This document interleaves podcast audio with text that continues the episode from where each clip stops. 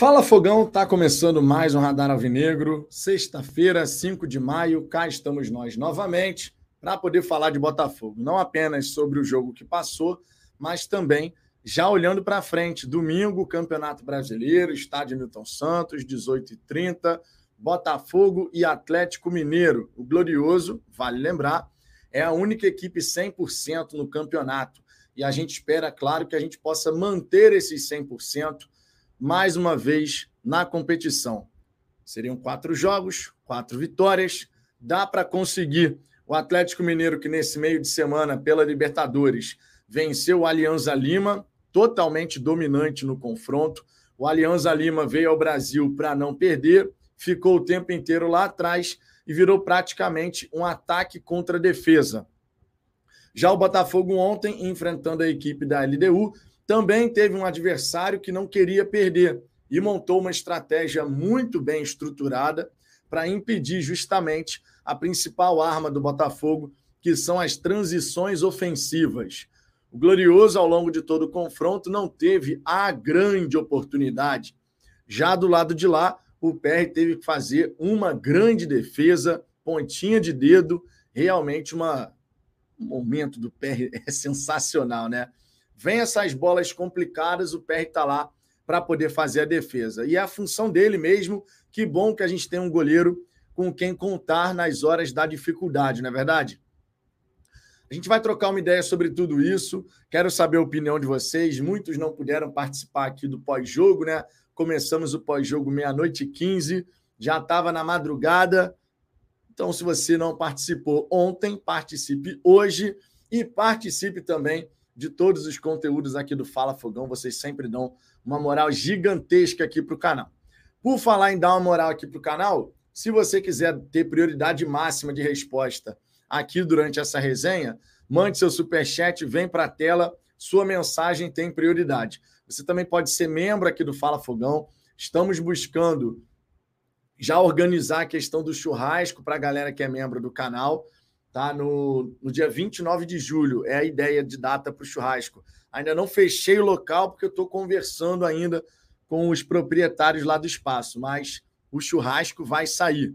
Inclusive, aproveitando e falar isso aqui de churrasco, queria lembrar, queria lembrar não, queria destacar que ontem a galera lá no ponto de encontro, meu irmão, que espetáculo.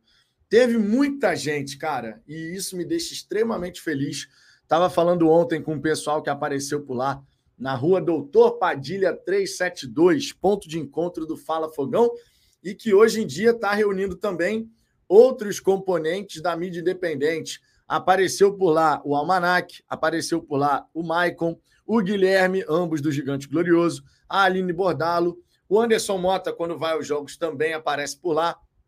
Então está tá virando um verdadeiro ponto de encontro da galera aí que faz parte da mídia independente, de todo mundo que curte o trabalho, né? A gente não vai agradar 100% das vezes, mas é muito legal você saber que o pessoal vai buscando, pô, ali o ponto de encontro aparece, passa nem que seja rapidinho, conversa um cadinho. Meu irmão, sensacional, de verdade, sensacional e queria agradecer sempre a todo mundo que abraçou essa ideia da gente se reunir, porque eu lembro que no começo quando eu falava, ó, ponto de encontro e tal, não sei o quê, aparecia uma galera, número bom, mas a coisa foi tomando uma proporção muito maior, cara. Hoje, sem brincadeira, hoje a gente tem reunido ali de 20 a 30 pessoas no mínimo, no mínimo. Então eu acho sensacional isso, que a gente possa seguir, né, fazendo esses encontros.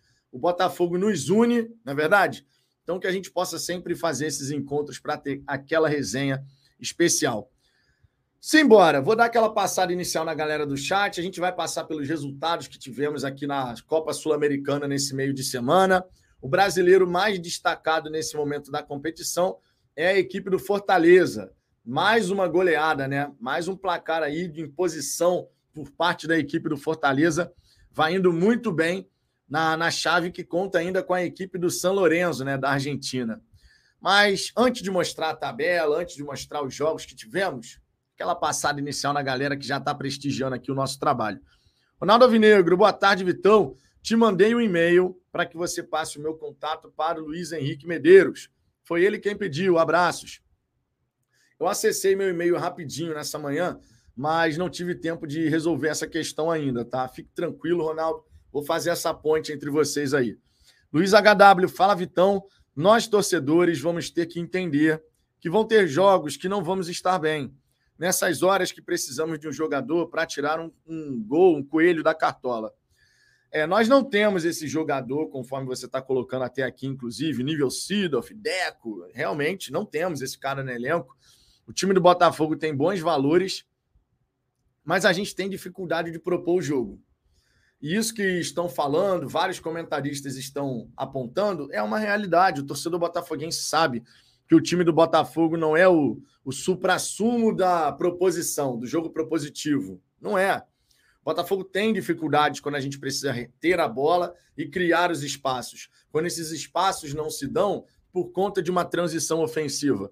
E o Zubeldia, técnico da LDU, soube explorar muito bem essa situação. O Zubeldia tinha dado uma declaração dois dias antes da partida, se não me falha a memória, detalhando como o Botafogo gosta de jogar. Ah, não é o protótipo de time brasileiro que gosta de ter a bola, é um time mais da transição, que faz uma transição muito rápida e tal. Ele leu perfeitamente o que é o time do Botafogo. E o plano de jogo do Zubeldia se sobrepôs ao plano de jogo do Luiz Castro. E a gente contando ainda com uma noite nada inspirada da maioria dos nossos jogadores, aí uma coisa se soma a outra e no fim das contas a gente empatou. Concordo, contudo, com a visão do Marçal. Ganhamos um ponto ou perdemos dois em casa? Teremos que aguardar para ver como que vai ficar o desenrolar do grupo. Se a gente vence o César Valerro e se a gente vence também a equipe da LDU, somamos um ponto em casa. Agora, se a gente não ganha o César Valerro, aí a gente se complica, porque a gente precisa dar uma resposta já na próxima partida. Aquela velha história: um empate, você só consegue determinar se ele é um bom ou um mau resultado para fins de campeonato, que eu digo, tá? Porque é claro que o empate ontem foi frustrante, entendam. Mas para fins de campeonato, para fins de classificação, você só consegue determinar se o um empate foi bom ou ruim olhando as partidas antes e as, as que vieram antes e as partidas que vêm depois. Por exemplo, quando você joga no Campeonato Brasileiro, ó, vamos jogar contra Atlético Mineiro e Corinthians. Claro, a gente quer os seis pontos. Mas digamos que a gente conquiste quatro pontos. Ganha um, empata outro. Aí vai fora de casa contra o Goiás e ganha o Goiás. O empate em casa acaba não pesando tanto assim. Por quê? Porque você conseguiu dar uma resposta fora de casa. A pontuação que você tentou em casa, você conseguiu fora. Então você dá uma equilibrada. Se perguntar para o torcedor, o torcedor quer ganhar todos os jogos, logicamente, né? Eu nunca vou querer ver o Botafogo empatar ou perder, eu quero ver o Botafogo ganhar sempre. Mas para fins de classificação, para fins de campeonato, o empate ele tem sempre que ser avaliado com um asterisco. Venceu o César Valerro, então compensou essa partida que a gente não ganhou em casa. Se não venceu o César Valerro, esse empate em casa, o, a lamentação em cima desse resultado aí cresce, porque naturalmente a gente não conseguiu equilibrar a pontuação. Edelson Silva, estou muito preocupado com a parte física do nosso time. Não estamos nem na metade da temporada e já vemos alguns jogadores claramente exaustos, entre aspas, e dois estouraram ontem. Então, Edelson, o que, que acontece, cara? A gente vem numa maratona muito intensa, certo? E não é só o Botafogo, claro, isso vale para todas as equipes do futebol brasileiro, especialmente aquelas que estão jogando três competições. Né? Os times que já saíram de alguma competição, o Vasco, por exemplo, só está no Campeonato Brasileiro, essas equipes vão se desgastar menos. Não é o caso, ainda bem, do Botafogo. Né? A gente quer ver o Botafogo estar tá em todas as competições até o final, até o fim. Então a gente vai tendo um desgaste acumulado. O Tiquinho Soares e o Eduardo, por exemplo, nesse momento, ultrapassaram a barreira dos 700 minutos desde o dia 2 de abril. Fora, claro, as partidas que tivemos antes, né? antes dessa maratona que se iniciou no dia 2 de abril. Já tem minutos acumulados aí ao longo da temporada. Quando a gente tem um jogo atrás do outro, você tem um grande desafio fisiológico, né? Porque o atleta ele vai para uma partida o desgaste de uma partida profissional é muito intenso, não é pouca coisa, não, pelo contrário. Esses caras, por diversas vezes, eles chegam a perder, depois recupera, claro, mas ele chega a perder 2, 3 quilos, cara. Porque o nível de intensidade é muito elevado. Parece que não. A gente olhando o jogo da arquibancada, às vezes parece, pô, os caras não estão nem correndo direito, sabe aquela coisa? Mas a Vera, nos dados, na estatística, irmão, os caras têm um, um nível de desgaste muito elevado a cada confronto. Você também tem que considerar nesse cenário que o Botafogo contra o Flamengo teve uma partida ainda mais desgastante por conta do jogador expulso. Rafael foi expulso, ficamos com o jogador a menos por mais de 40 minutos.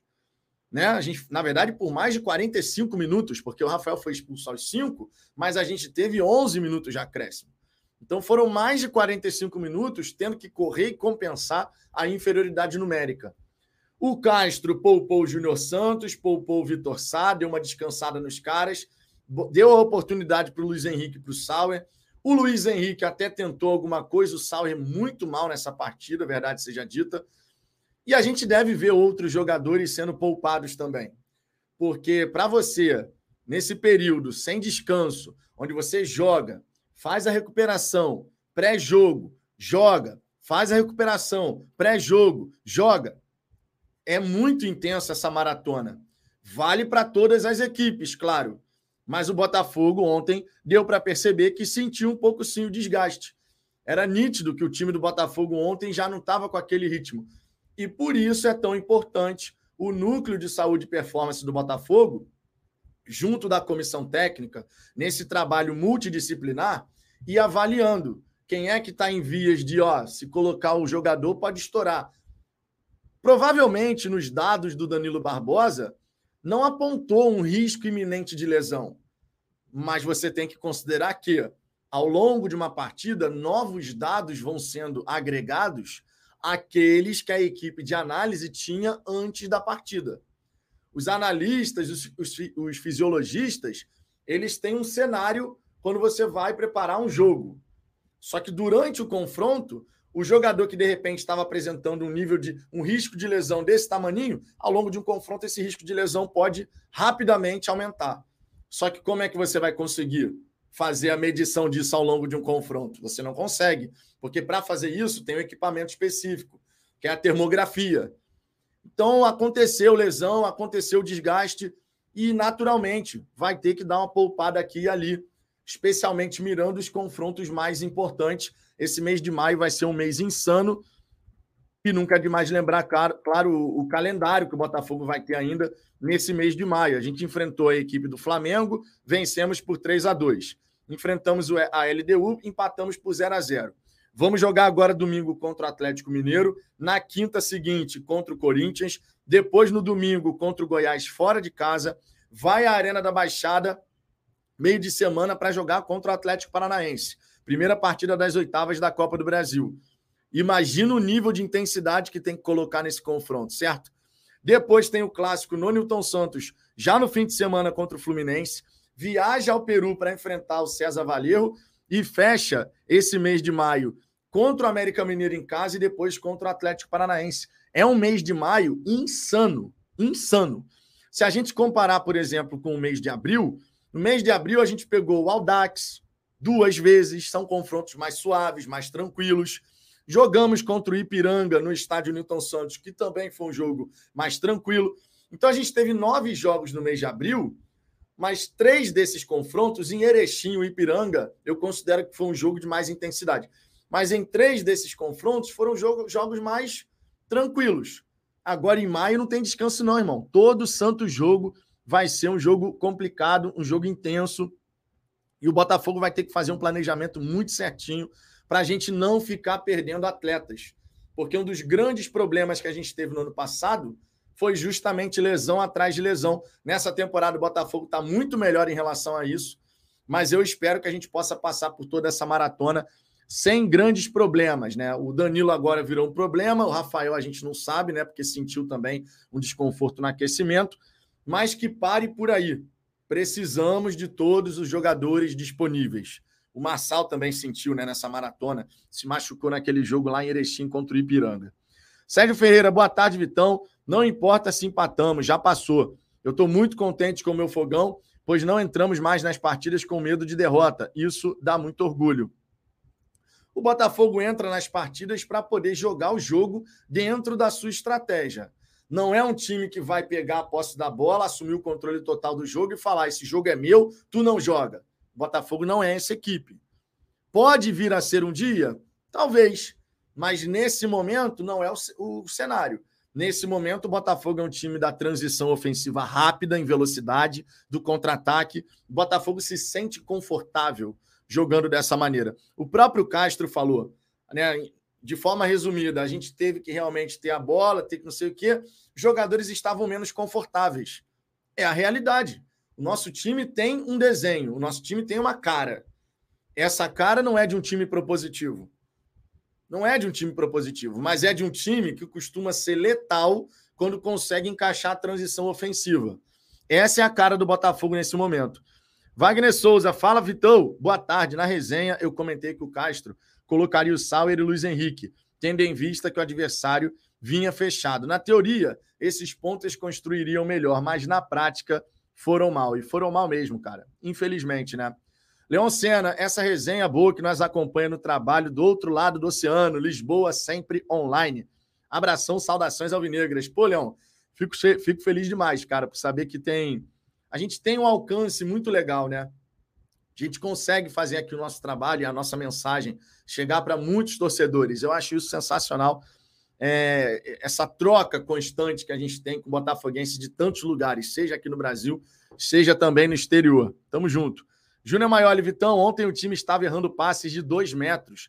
A transição muito lenta, temos que reconhecer o cansaço. Então, cara, a transição não estava nem, nem acontecendo na maioria das vezes. Não dá nem para falar que a transição estava lenta. Porque o Botafogo, por diversas vezes, especialmente no primeiro tempo, buscou acelerar o passe. Quantas vezes o Botafogo errou um passe passando assim na vertical? Foram várias as vezes.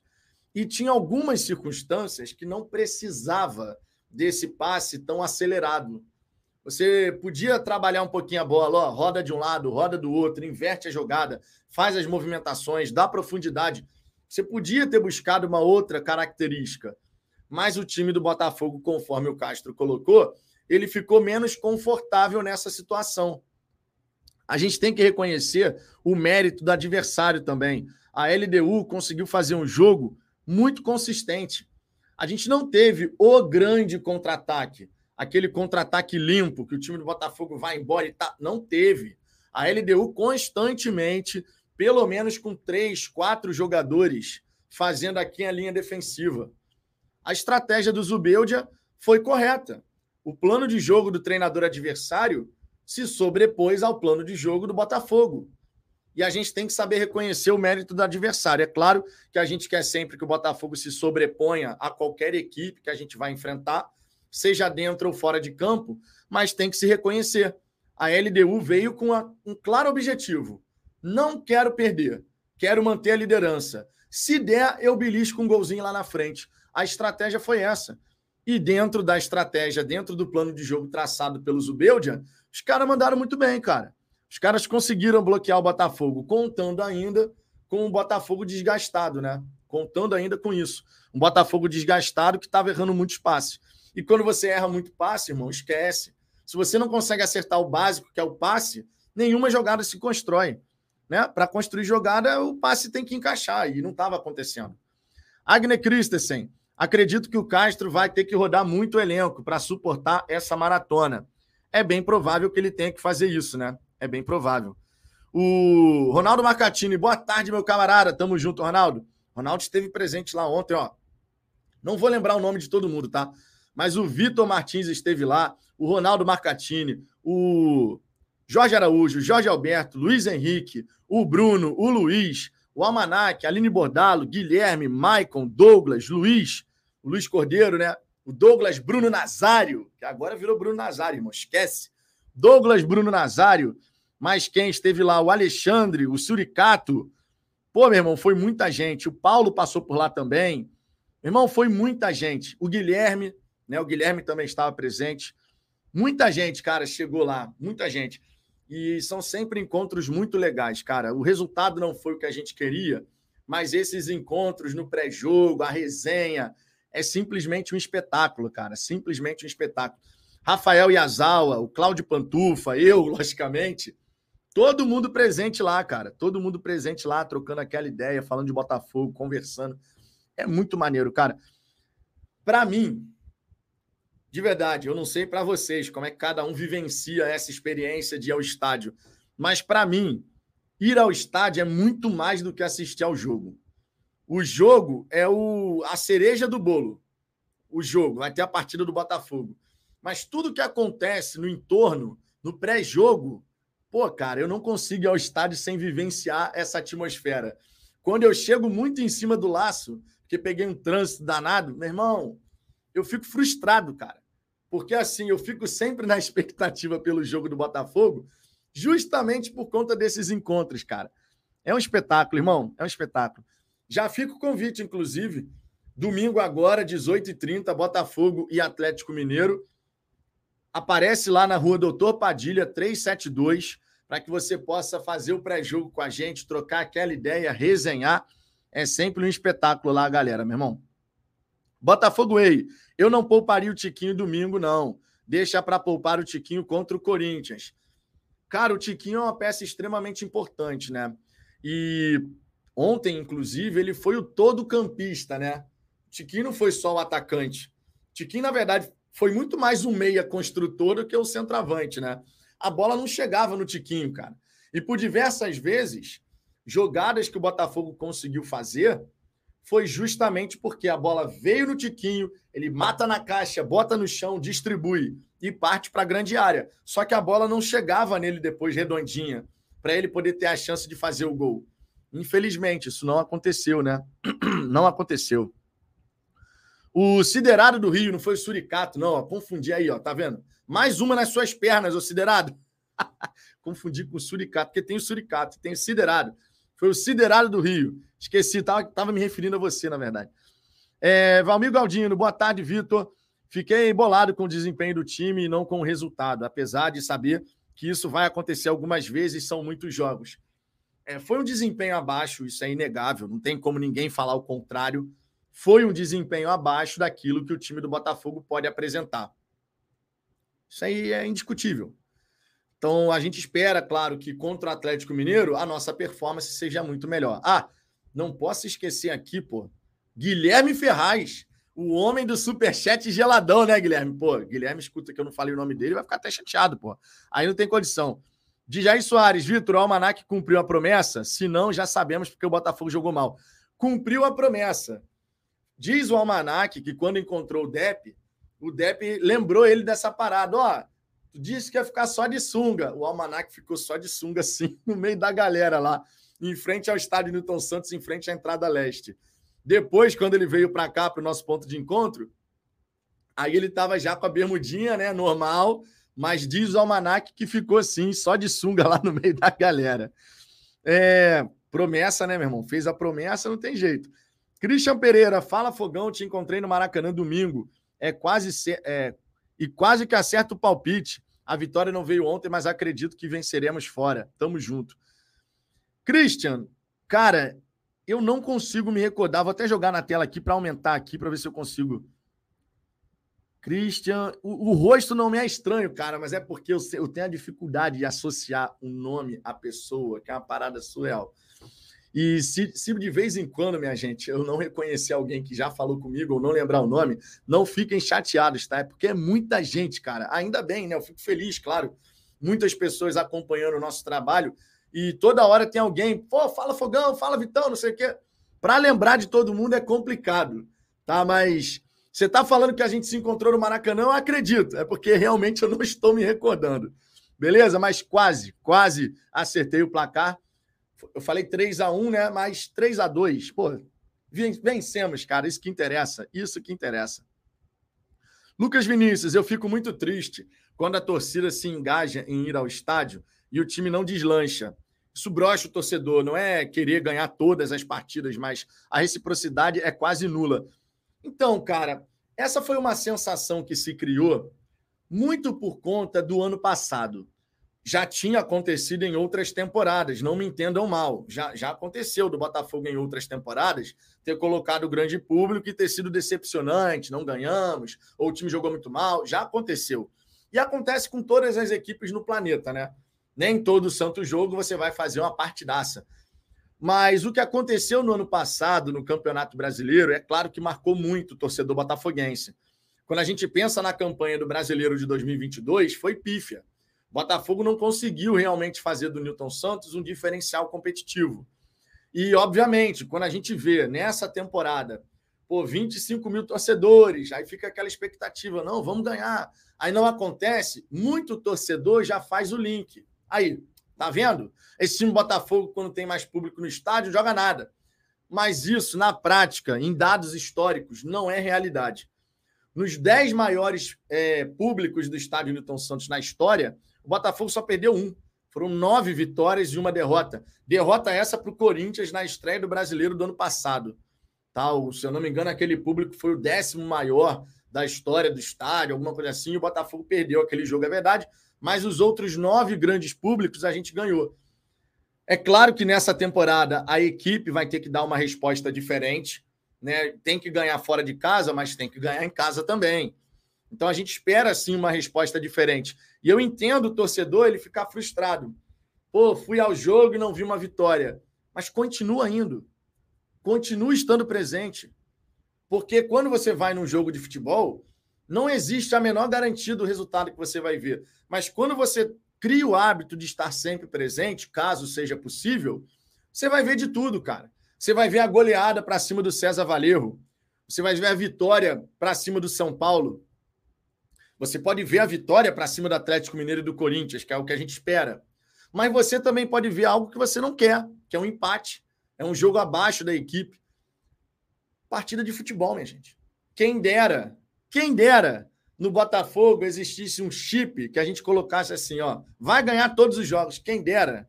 A gente sabe que não é assim que funciona, não é verdade? Deixa eu ver aqui outras mensagens. O Siderado. Tá valendo, Vitão. Tamo junto, meu querido. Sérgio Ferreira, o Almanac fez isso sóbrio? Fez isso sóbrio. Prometeu, irmão. O Almanac com promessa tem até que ter cuidado com o que vai prometer. Porque o Almanac, quando faz a promessa, o homem cumpre mesmo, tá? Eu lembro uma vez que o Almanac prometeu. Como é que foi? Eu acho que teve isso. Ou foi uma coisa que o Almanac me falou que ia fazer e acabou não fazendo de promessa. O Almanac, se eu não me engano, uma vez prometeu que. Ah, lembrei foram duas, uma promessa ele fez, a outra ele ia fazer, mas desistiu. Ele falou assim: se acontecer, ele estava na live do canal dele, ele falou: ah, se o Botafogo ganhar, não sei o quê, eu vou aqui no pós-jogo, porra, sair gritando na janela de casa. E ele falou que ia fazer a promessa de tipo assim: vou botar a bunda na janela.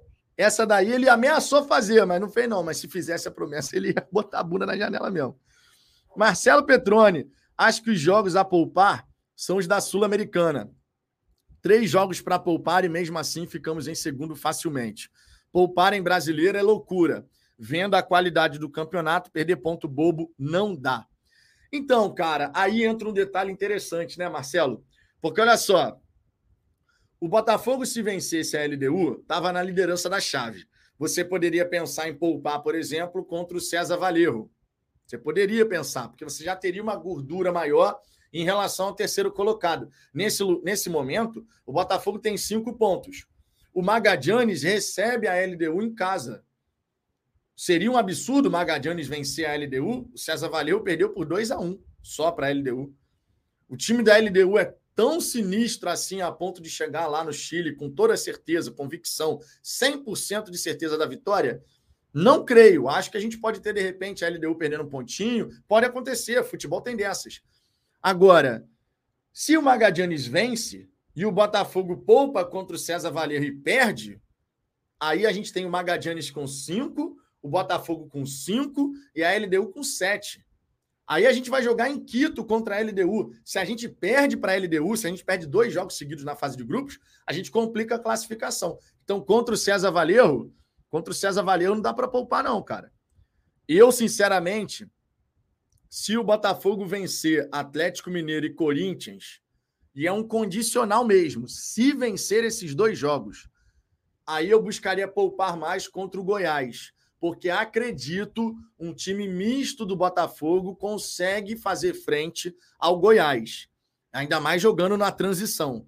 Acredito.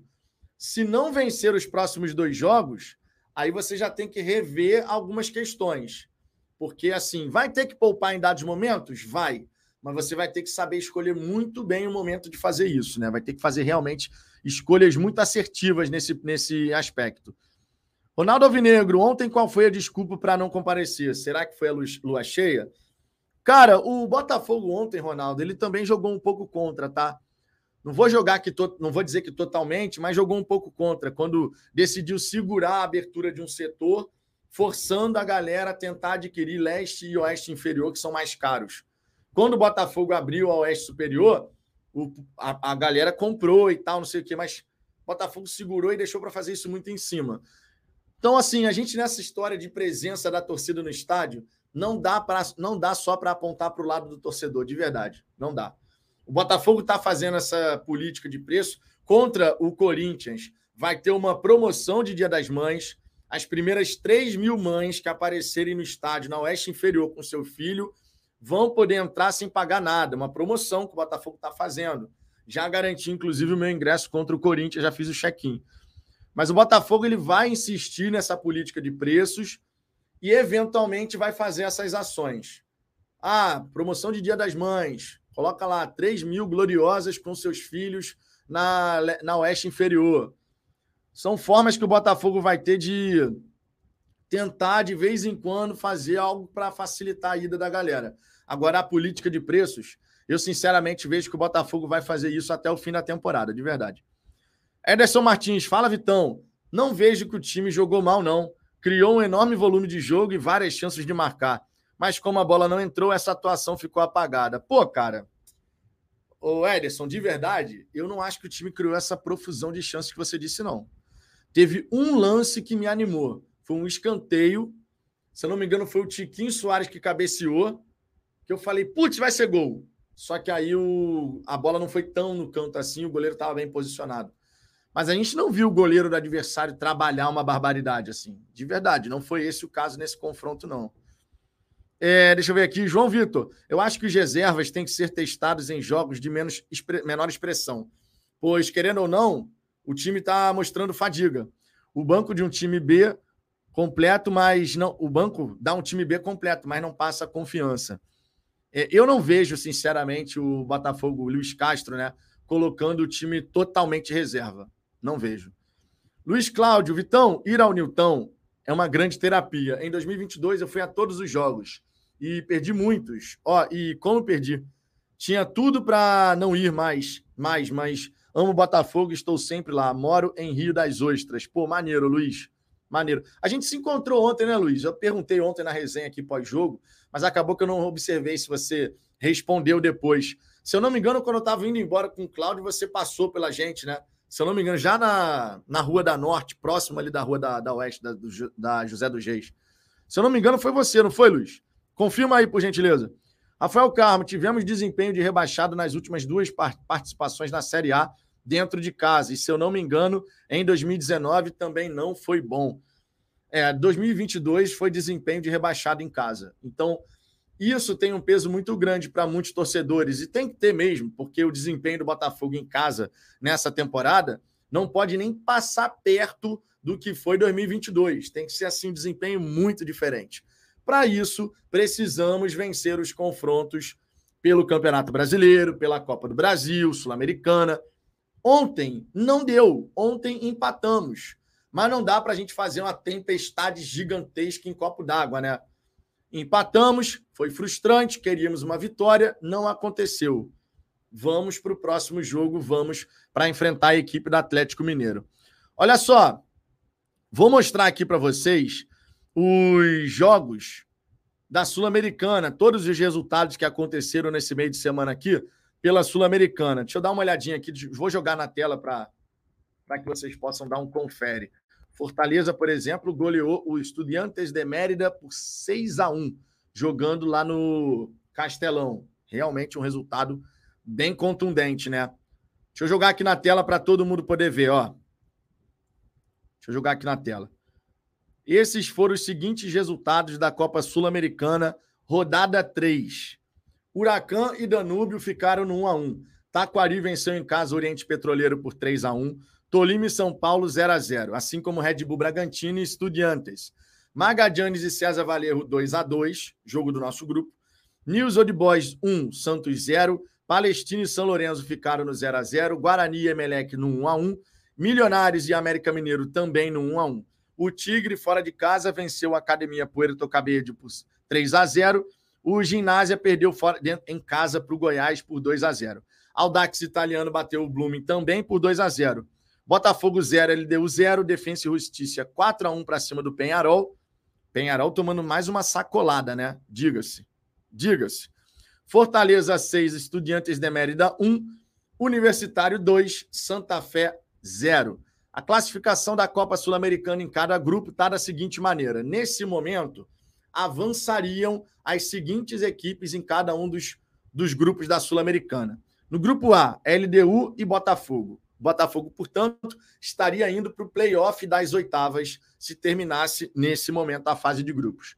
Grupo B, Huracan e Danúbio. Grupo C, Red Bull Bragantino e Estudiantes. Grupo D, São Paulo e Tigre. Grupo E, News Old Boys e Aldax Italiano. Santos estaria fora. Grupo F, Milionários e Defensa e Justiça. O América Mineiro estaria fora. Grupo G, Universitário e Goiás. Grupo H, Fortaleza e São Lourenço. Esses aqui seriam, nesse momento, os classificados para a próxima fase da competição. Quero mostrar também a classificação na Copa Libertadores. Isso porque os, terceiro, os terceiros colocados da Copa Libertadores, né, na fase de grupos, vão para a Sul-Americana para o playoff. Quem seriam, essas, quem seriam esses terceiros colocados? O Alcas, do Equador, o Independente Medellín, da Colômbia, o Barcelona de, do Equador também, o Sporting Cristal do Peru, o River estaria eliminado da Copa Libertadores na última colocação, diga-se, né, no grupo do Fluminense. O Corinthians cairia para a Sul-Americana, o Colo-Colo, o Atlético Mineiro, o Patronato. Essas seriam, nesse momento, claro que muita coisa ainda vai mudar, mas nesse momento seriam aí os times que cairiam para a Sul-Americana para poder jogar o playoff das oitavas de final. A gente espera, claro, que o Botafogo possa conseguir a liderança da chave, passar para as oitavas de final direto vai ser muito importante, né? Evitando o playoff, porque é uma eliminatória a mais, querendo ou não. Se você tiver que jogar o playoff das oitavas, é uma eliminatória a mais. E, obviamente, né, você depende da questão do sorteio. De repente, pode cair um time complicado no playoff das oitavas. Quem quer ser campeão, aquela velha máxima, não escolhe adversário. Mas se você puder evitar de passar pelo playoff das oitavas, melhor, né? O Cine Vieira tem vários que não servem e ninguém fala em reformular. Tomara que essa fase continue, porque é preocupante, sem reposição em várias posições. O Botafogo tem lacunas na sua equipe, todo botafoguense está ciente em relação a isso. A gente precisa, sim, dar profundidade a esse elenco do Botafogo. Nós temos uma, um elenco com boas alternativas. Vou manter isso aqui que eu disse, porque de fato acredito nisso. O Botafogo tem um elenco com boas alternativas, mas não é um elenco com tanta profundidade. Ou seja, no segundo, no segundo semestre, na segunda janela, o Botafogo vai ter que ir atrás de dar maior profundidade à equipe. O Tiquinho Soares não tem um reserva altura ou mesmo alguém que chegue para competir, bater de frente com o Tiquinho. Isso também pode vir a acontecer, mas a gente não tem nesse momento essa profundidade, né? E vai ser necessário, sem sombra de dúvida, vai ser necessário. Olha o Luiz Cláudio Santiago aqui. Sim, Vitão, foi lá na Norte, foi um prazer. Você, para mim, é um dos top 5 feras da comunicação do Botafogo. Que isso, irmão? Agradeço o carinho, claro, né? A gente se esforça bastante para poder entregar um trabalho maneiro. E quando a gente tem esse reconhecimento, claro, todo mundo gosta, né? Quem não gosta de ter um reconhecimento? O Vitor Ribeiro. Vitão, por que o Botafogo não abre o setor norte? Não entendo essa lógica de deixar um setor inteiro vazio, deixando só a leste superior acessível para a maioria da torcida. Está desproporcional essa cobrança. Cara, então, sabe o que, que o Botafogo vai argumentar em relação ao setor norte? O setor norte tem o preço pareado com o que a gente faz para os visitantes. Ontem tinha uma dúzia de torcedores, sei lá, pouco mais da LDU no estádio Newton Santos. E o setor sul aberto para a torcida dos caras, né? Tu poderia ter colocado essa galera no camarote, por exemplo, não precisava nem abrir o setor sul. Enfim, mas o Botafogo ele vai utilizar como argumento justamente essa questão de você parear o preço, né? Ah, o Botafogo vai jogar contra o Atlético Mineiro. Deixa eu dar uma olhadinha aqui quanto que é o ingresso para a torcida visitante, né? Vou dar uma olhadinha aqui rapidinho. Vamos ver quanto que está custando o ingresso para a torcida do Atlético Mineiro para esse jogo de domingo. Pelo ingresso.com, sempre lembrando, parceiro do Glorioso nessa na venda do, dos ingressos, né? Deixa eu ver aqui, ó. Sul, 150, irmão. Se você abrir a norte, vai ter que cobrar 150 também. Então, o Botafogo, nesse momento, ele trata a norte assim, ó. Tá fechada por tempo indeterminado. Pode ter certeza disso. O Botafogo vai dar preferência para leste inferior, leste superior, oeste inferior, oeste superior. Sendo que a oeste superior só abre caso a leste superior esgote.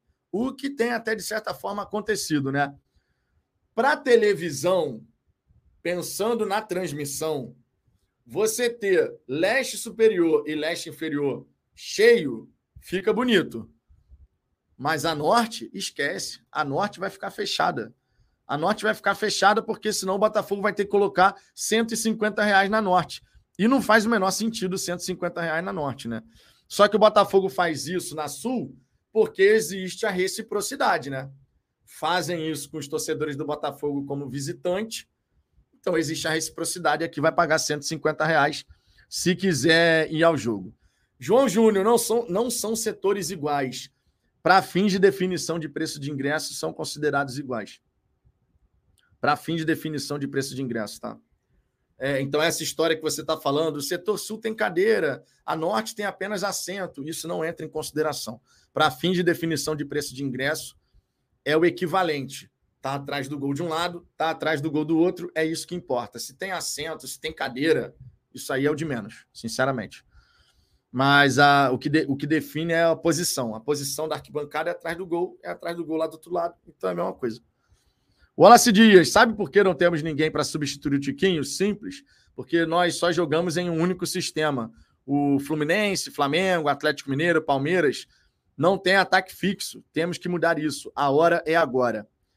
É, cara, eu sinceramente não vejo o Botafogo fazendo uma mudança tão drástica. O Castro, né, no caso fazendo uma mudança tão drástica no, no, no, jeito da equipe jogar. Vai tentar fazer uma adaptação aqui, outra ali, mas a gente já tem uma forma base, que é a transição ofensiva.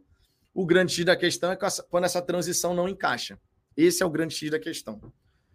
É, Vitor Ribeiro, tá errado isso. Abaixa um pouco o valor do visitante e abre a norte por 60 reais. Estaria de bom tamanho. Pois é, Vitor. Mas aí você não tem a reciprocidade. Esse é o grande X da questão nesse momento, cara. Quando o Botafoguense vai assistir a um jogo do seu time fora de casa, o Botafoguense paga 120, paga 180. Lá no Couto Pereira vai pagar 250. Então o Botafogo faz a reciprocidade. Eu entendo tudo isso que você está falando. Tá? E aí o Botafogo coloca 60 reais a leste superior, justamente por quê? Porque você tem um preço maneiro, justo, para o setor que é. O grande X da questão nesse momento, minha gente, vamos falar a verdade, não é a norte estar tá fechada. O grande X da questão é o Botafogo, a diretoria, decidiu que nenhuma organizada ficaria na leste inferior. Que, diga-se de passagem, a leste inferior morreu para a festa. Morreu. A leste inferior ontem tentava que os próprios torcedores, isoladamente, puxar uma música ou outra, mas, tipo assim, rapidamente morria. Rapidamente a leste inferior ontem foi um silêncio praticamente o jogo inteiro. Não sei o que foi aquilo a leste superior, porque você não consegue escutar. Da leste superior, da leste inferior, você não escuta os cantos que estão sendo proferidos aqui na leste superior. Um, um setor não se comunica com o outro em relação à música que está sendo cantada. O que, que o Botafogo poderia fazer para poder dar uma dividida nessa parada? duas, duas organizadas na superior, duas organizadas na inferior. Isso por si só já ia fazer com que muito torcedor que está optando por, por ir para superior escolhesse a inferior. Dessa maneira, você pode abrir mais vagas para torcedores aí que vão comprar o ingresso a 60 reais para superior. Mas como você jogou todas as organizadas para cima, o que, que acontece? Muita gente que gosta de ficar ao lado das organizadas subiu. Então, de repente, aquele sócio torcedor que é do plano glorioso, que poderia ficar na leste inferior, ele sobe. E aí esse cara pega, pega entre aspas, né? Porque está no direito dele. Pode fazer o check-in ali. Mas ele pega, entre aspas, o que seria o ingresso para alguém que não é sócio e poderia pagar 60 reais. Tá entendendo? Só que é planejamento da diretoria. A leste inferior morreu para a festa, irmão. Não é modo de falar. Quem foi ao Newton Santos ontem sabe exatamente o que eu estou falando. A leste inferior morreu para a festa. Silêncio absoluto na maior parte do jogo. De vez em quando puxava uma musiquinha aqui, outra ali, mas é difícil você manter a música se você não tem um grupo organizado de torcedores que está sempre puxando uma música atrás da outra. Por isso, a falta da organizada na leste inferior. Tá fazendo falta, sinceramente. Marcos Santana, Botafogo não sabe jogar contra sul-americanos. Tem que ir a campo sabendo que vai pegar um time matreiro e tem que aprender a prever essas adversidades. É, a LDU veio com aquela catimba total sul-americana, né? Agora, são coisas que acontecem em jogo de Copa. Jogo de Copa é assim mesmo, irmão. Jogo de Copa, seja Sul-Americana, Libertadores, tem catimba, tem cera. O árbitro ontem, por diversas vezes, foi permissivo em relação a essa cera, esse antijogo da LDU. E, meu irmão, vai fazer o quê? Deu seis minutos de acréscimo no fim do segundo tempo. Sinceramente, dava para dar mais tranquilamente, mas deu seis. Coisas que acontecem em competição sul-americana, né? Marlon Nunes, fala Vitão. O Nilton passa por um problema de prestação de serviço relacionado à parte de hidratação. Ontem queríamos beber e não tinham vendedores na leste inferior. Bico seco, hashtag bico seco. Cara, eu reparei isso também. Tinham poucos vendedores ambulantes na arquibancada. Vou te falar que, por mim, passaram dois só. Em todo jogo. Em todo jogo. Tem ambulante? Tem. Os caras vendendo ali no isopor? Tem. Mas não está não tá sendo suficiente. Não está sendo suficiente. Como você está sem os bares, que conseguia dar uma vazão muito importante, os bares estão todos fechados, né? Então, cara, tá, tá realmente sendo um problema essa, essa parte aí da galera poder consumir lá dentro, seja uma cerveja, seja um refrigerante, coisa e tal. Ricardo Linhares, não achei a torcida calada na leste inferior ontem. Poderia ter sido melhor, mas cantou em muitos momentos durante o jogo. Mas rapidamente morria. Esse é o grande da questão. Por diversas vezes uma música era puxada, daqui a pouco ficava aquele silêncio. Tudo bem, o jogo dentro de campo não estava ajudando tanto assim. A gente sabe que a partida em si influencia a própria energia que vem da arquibancada. Mas eu estou sentindo falta, sinceramente, da. Eu estou sentindo falta, sinceramente, da organizada embaixo. É... João Júnior, não vi silêncio absoluto. Não vi essa diferença. O que vi é a falta de coordenação nas músicas, o que é normal. Cara, de verdade, a minha percepção é completamente diferente. A minha percepção é: cantamos, aí a música morre, aí ficava um tempo silêncio. Pô, isso foram várias vezes ao longo do jogo, cara. Várias vezes. Pelo menos do meu ponto de vista, claro, não desmerecendo o ponto de vista de ninguém. É, deixa eu ver aqui. Keila Monaísa, Vitor. Olha a carga que foi disponibilizada para a torcida do Corinthians ontem. Na... É, para a torcida do Corinthians. Ontem, na live, o Anderson Mota disse que em São Paulo tem uma lei que são 5% para visitantes, então tem que ser igual no Newton Santos. É, mas não é, né? Infelizmente não é. é. A torcida do Corinthians costuma ir em peso ao estádio Newton Santos. A torcida do São Paulo também. Dá para a gente esperar que tenha muito torcedor do Corinthians se bem que o, a torcida do Corinthians é fiel pra caramba, indiscutivelmente. Mas o time tá vivendo uma draga danada, né? Isso talvez possa impactar um pouquinho aí na, na disposição da galera. Mas tem muito corintiano vivendo no Rio de Janeiro, fora as caravanas que eles fazem de São Paulo ao Rio de Janeiro, né? É, deixa eu ver aqui. Diogo Pinheiro, organizada na inferior, não. Botafogo está certo em tornar a leste inferior um setor mais elitizado, onde podem ir crianças, mulheres e idosos. Nem todo mundo gosta de bandeira na cara e cheiro de marola. Não. O Botafogo está buscando, claro, a leste inferior ser um setor de preço mais alto e tal. Tá nítido qual é a intenção do Botafogo. A questão das bandeiras, eu concordo que me incomodava, tá? Quando, assim, não antes do jogo. Estou falando assim, ao longo de uma partida, ter sempre alguém levantando a bandeira. Isso realmente é um ponto que não, não agrada. É o plano do Botafogo. Eu, sinceramente, sinto falta de ter um grupo puxando as músicas, de não ser torcedor assim individualizado. Até porque você também tem a Oeste Inferior como alternativa para que você possa levar, ah, não quero ficar na leste inferior, então vou de oeste inferior. Sendo sócio torcedor do Alvinegro, por exemplo, tanto faz. Você pode fazer o check-in na leste inferior ou na oeste inferior. Você pode fazer o check-in dos dois lados. Então você teria alternativa. Ah, eu, eu tô, tô, querendo levar meu filho, minha filha, e não quero ficar perto de organizada. É uma vontade, é uma, um, uma prerrogativa dos pais. Você, como sócio torcedor, pode ir na oeste inferior. Tem alternativa, entendeu? Mas assim, é uma questão muito particular de cada um. Eu sinto falta. Eu de verdade sinto falta. Mas é o que é. O Botafogo não vai mudar, é isso aí. O Botafogo vai manter essa, essa ideia de ter ali na leste inferior a maneira como está agora. Vamos ver, com o passar do tempo, como isso vai ficar. É...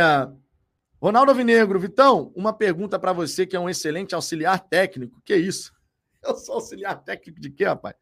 O que você acha de colocar o Sauer no lugar do Eduardo e entrar com o Segovinha? Cara, sabe o que, que eu sinto? Eu não gostaria de ver o Sauer centralizado total, não, tá?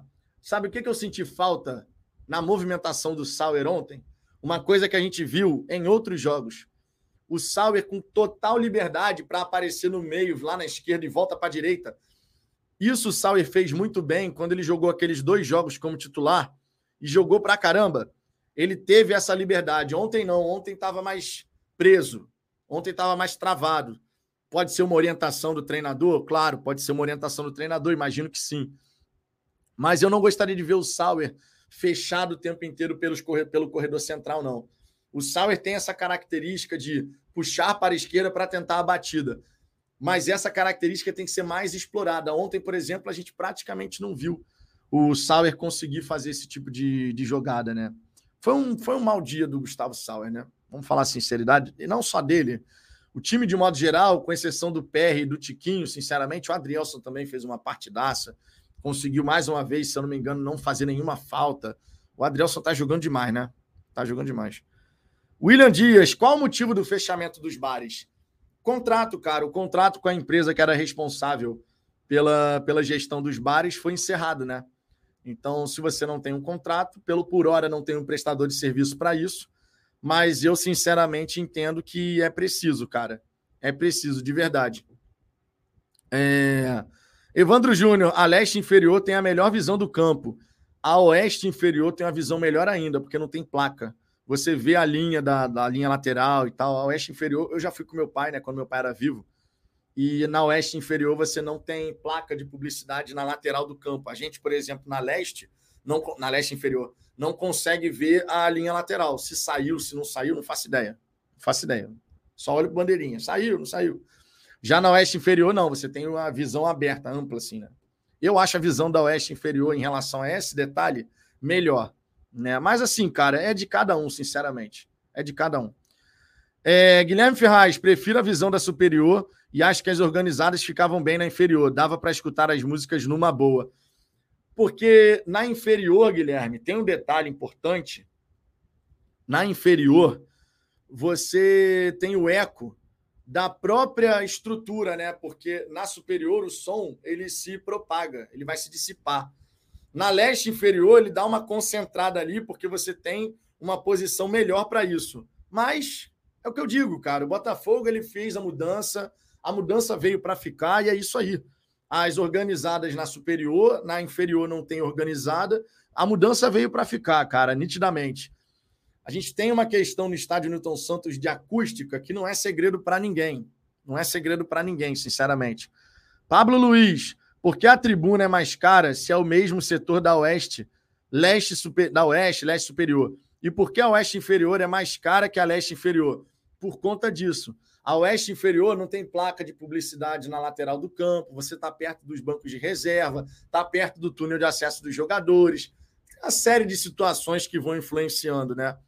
Agora, a tribuna, eles têm um preço diferenciado e, se eu não me engano, tem um serviço também lá diferenciado, tá? em relação à opção de bebida, eu acho que tem. Eu não, tô, não vou cravar aqui, não. Mas eu acho que tem alguma coisa um pouco diferente por lá. Tribuna de honra. Tá? É, e, sinceramente, o nome já diz, tribuna de honra. Tu tá pagando mais caro para ter, né? Então, assim, é jogo que você tem, é justo, inclusive, que você tenha, de repente, um serviço diferenciado. Obrigado pelo superchat, Pablo. Ó, se quiser ter a sua mensagem lida assim, mande seu superchat, fortalece aqui o nosso trabalho e a gente agradece pra caramba. Lembrando que esse fim de semana temos jogo do Botafogo, claro, e temos os conteúdos aqui do canal, certo? Então vai ter pós-jogo, vai ter vídeo, vai ter live, vai ter resenha, tudo, tudo. Então se inscreva aí no Fala Fogão se você não for inscrito. A gente está quase alcançando os 30, 31. Quem dera, né? É, tá certo, quase alcançando os 31 mil. A gente está com 30.281. Já já a gente chega lá, irmão. Já já a gente chega lá, sinceramente. Se inscreva aí se não for inscrito, dê essa moral aqui para este que vos fala. Ronaldo Alvinegro. Estava é, conversando aqui com o Ricardo Linhares e Rafael Carmo. O Newton Santos é um dos piores estádios do Brasil para botar pressão. A acústica é uma M, os setores não conseguem se ouvir. Isso somado ao ego das torcidas organizadas, com cada uma cantando uma coisa. A questão da acústica não tem nem mais o que falar, você já disse, a acústica do estádio Newton Santos é realmente ruim. O som se dissipa muito rápido, não fica concentrado.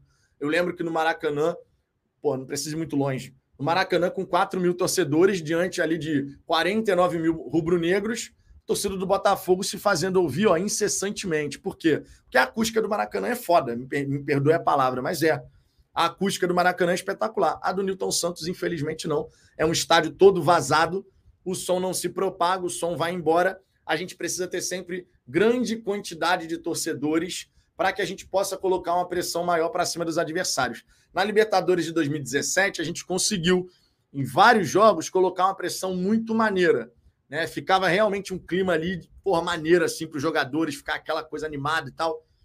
Quando você tem uma, um cenário como ontem, especialmente com as organizadas cantando da superior, onde o som se propaga ainda mais rápido, se dissipa ainda mais rápido, aí você tem um problema, né? Porque você realmente não consegue escutar tanto assim o setor. E olha que a gente estava.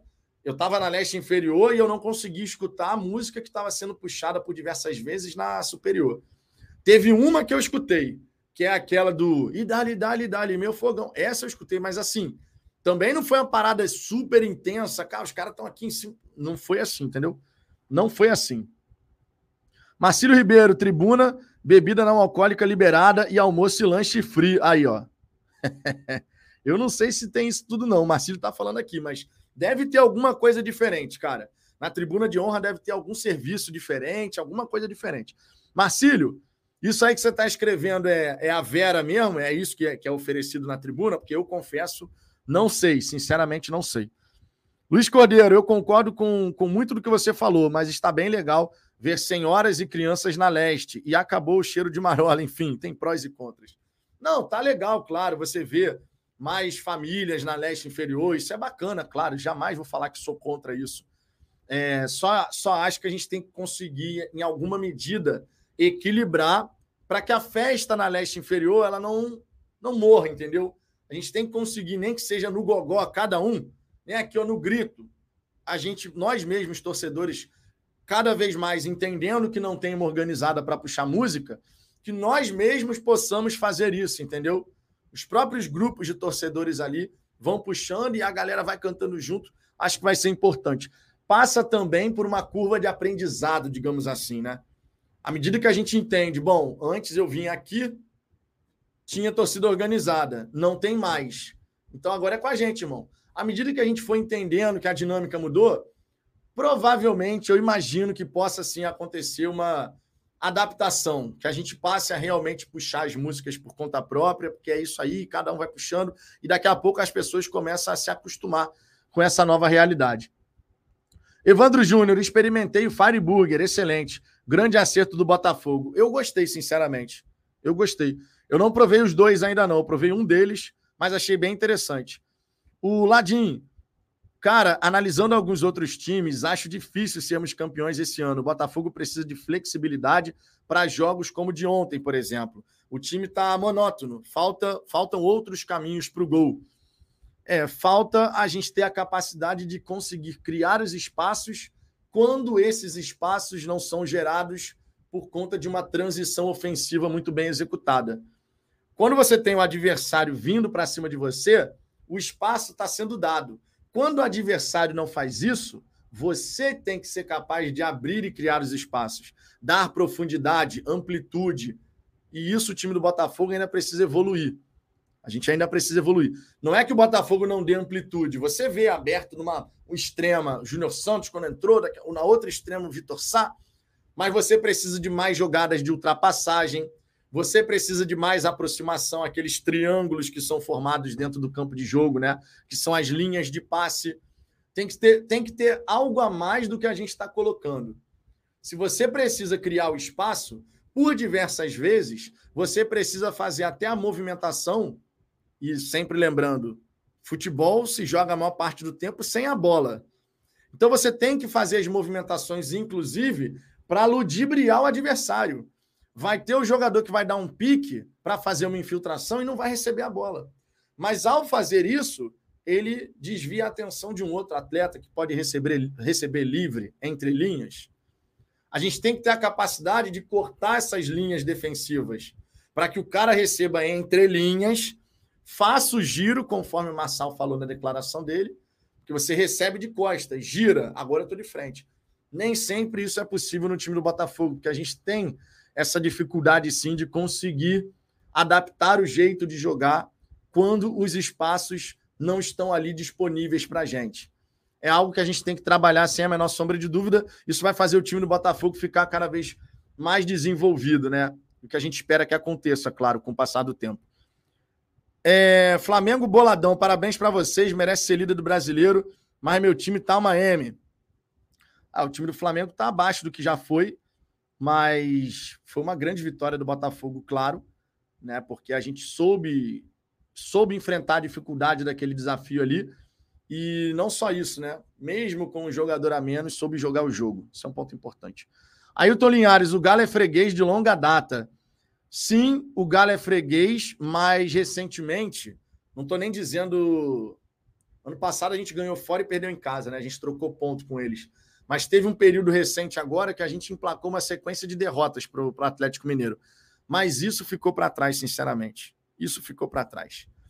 É, Siderado do Rio. Vitão, tem gente querendo um ban e não está sabendo pedir. Cara, é, se for aqui o flamenguista, não falou mal do Botafogo, então eu não fico chateado com isso, não, cara. Eu, assim, se chegar e falar mal do Botafogo, aí não. Aí realmente não dá, não. Ronaldo Vinegro, se o Botafogo não for campeão esse ano, está dentro do planejamento. Vocês têm memória fraca, hein?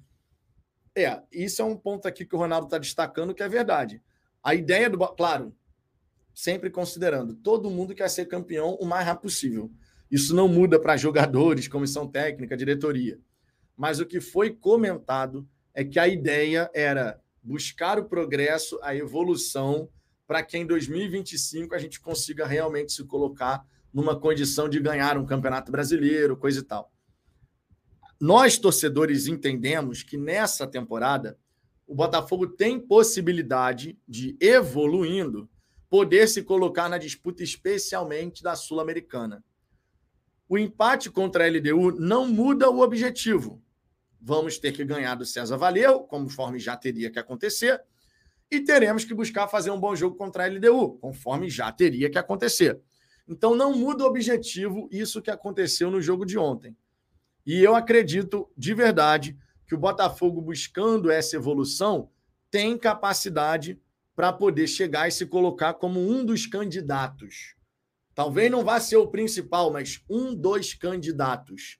Botafogo evoluindo tem sim a capacidade de poder se colocar nessa situação. E assim a gente espera que aconteça, que vai ser uma felicidade, meu irmão, que não vai caber no peito, né? Anderson Carneiro, o Botafogo estava fazendo isso, mas tanto Danilo quanto Eduardo estavam nitidamente desgastados. É, e o Danilo e o Eduardo erraram muito passe ontem no primeiro tempo, irmão. Cara, foi surreal. Surreal a quantidade de passe passe errado e também as perdas de posse de bola, né? O Eduardo, ao longo do confronto, perdeu quase 20 vezes a posse da bola, cara. Isso não é normal do Eduardo, né? Existe o desgaste físico aí, nitidamente. Wagner Souza, Vitão, de Plácido erra muito. É assustador, não é possível, não acredito que ele jogava assim. Cara, ontem, defensivamente, o de Plácido fez o papel dele ali, na minha opinião, numa boa, cara. Sinceramente. Fez um jogo honesto ali, tá? Defensivamente, não subiu tanto, né? Até por própria orientação, certamente, do, do Luiz Castro. É, mas fez o papel dele ali, cara. Ontem eu não vi uma partida horrorosa, tenebrosa do, do de Plácido, não. Sinceramente. Ilan Heller, pô, não pode falar mal do Botafogo, vai banir metade da torcida. Ah, cara, a corneta vai cantar de vez em quando aqui. Acho que a torcida tá, tá mais sossegada, entendeu? Acho que em relação a isso, a torcida tá mais sossegada. É, Andrew Silva, resumindo, Vitor, tenhamos calma. Uma partida de cada vez. É por aí mesmo, cara. Não vai ter jeito, não. Uma partida de cada vez. É... O Ladinho, por incrível que pareça, Fortaleza está à nossa frente. Sei que tem que ter paciência, mas algumas coisas são difíceis de aceitar. Ladim, você tem que dar muito mérito ao projeto que o Fortaleza está implementando por lá. O Voivoda já está no Fortaleza desde 2021. Desde 2021. O Voivoda é um bom treinador, consegue potencializar os seus jogadores passou por aquele momento de extrema pressão quando ficou na lanterna do campeonato até o fim do primeiro turno, deu a volta por cima e segue conseguindo fazer o time do Fortaleza ser muito competitivo. Inclusive, extraindo bom futebol de jogadores que ninguém dá nada. Verdade seja dita. Então, Voivoda, cara, é um bom treinador. O trabalho dele no Fortaleza já está mais maduro do que é o trabalho do Luiz Castro. Na minha opinião, isso aí não tem nem discussão. O trabalho do Luiz Castro ainda está buscando o melhor desenvolvimento. Melhorou recentemente, não dá para negar, isso tem que ser comentado, mas não significa dizer que a gente chegou no máximo que esse time pode alcançar. Não chegou. Já o Voivoda, cara, o Voivoda, ele tem realmente conseguido fazer um trabalho espetacular. Mesmo quando passou pela maior dificuldade do mundo por lá, deu a volta por cima e deu essa volta por cima por quê? porque o Marcelo, presidente do Fortaleza, deu o respaldo. Isso tem que ser muito enaltecido, tá? Aqui no Botafogo é uma SAF, no Fortaleza não é não. O presidente do Fortaleza deve ter escutado um monte, irmão, um monte, quando o Voivoda estava na lanterna com o Fortaleza, mas chegou nas oitavas de final, nas quartas de final, sei lá, da Libertadores. Cobrou o seu preço, né? O Ladinho, mano, o volante deles é o Zé Wellison. Meu Deus, e, e joga a bola lá, tá? Dentro daquilo que ele pode entregar para a equipe, ele consegue fazer um bom papel. Se você olhar o time do Fortaleza, não tem nenhum cracaço de bola. Nenhum. Mas é um time que sabe jogar futebol dentro daquilo que o treinador pede. Nitidamente, cara. E a gente tem que reconhecer um bom trabalho que vem sendo feito, né? Genivaldo Macedo, o Botafogo está evoluindo sim. Oscilar em algumas partidas é normal. É normal, faz parte e a gente, claro, vai ver isso acontecer ao longo da temporada. O grande X da questão é: precisamos que a oscilação para baixo ela aconteça em raras oportunidades, né?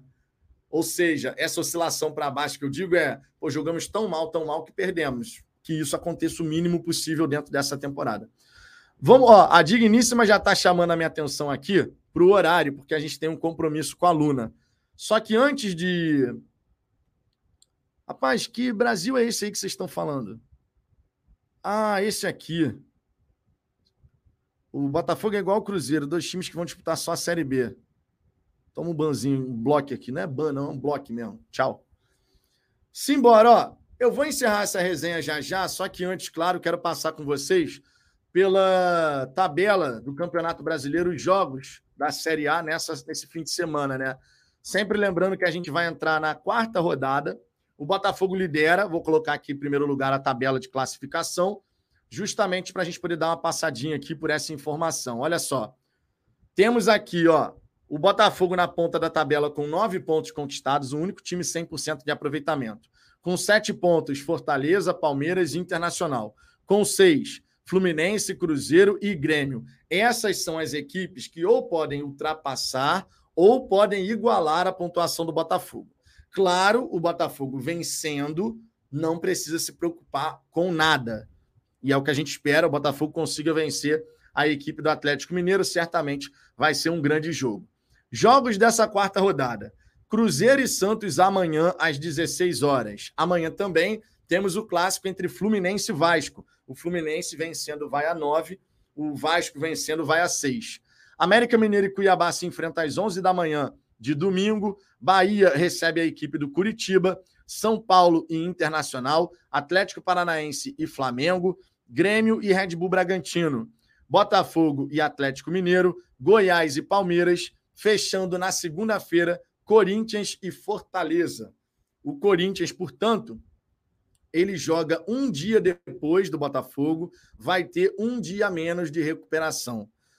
Contudo, nesse fim de semana, isso acontece com a gente. O Atlético Mineiro jogou na quarta, o Botafogo jogou na quinta, temos um dia menos de recuperação que o próprio Atlético Mineiro. Logo, temos que verificar a melhor forma de montar essa estratégia, né? Porque o desgaste físico contra uma equipe qualificada, como é o caso do Atlético Mineiro, pode cobrar um certo preço. Então, os jogadores têm que conseguir fazer a melhor recuperação possível dentro desse período disponível faz o pré-jogo, vai para a partida e busca, claro, fazer um grande confronto contra o Galo, né? Que a gente saia vitorioso, não é verdade? Seguinte, quem é do Cartola do Fala Fogão, não deixe de escalar a equipe nesse fim de semana. Eu já vou escalar aqui o meu time hoje, amanhã dou aquele confere final. Vamos em frente. Eu estou indo nessa, nessa sexta-feira. Queria agradecer a presença de cada um de vocês. O Botafogo empatou com a LDU. Foi frustrante o resultado, mas vida que segue. Domingo, Botafogo, Atlético Mineiro, Newton Santos e que tenha um ótimo público e que tenha vitória do Botafogo. Estaremos sempre acreditando no resultado positivo pelo Glorioso, não é verdade? Simbora, minha gente. Tô indo nessa, hein? Um grande abraço para todo mundo.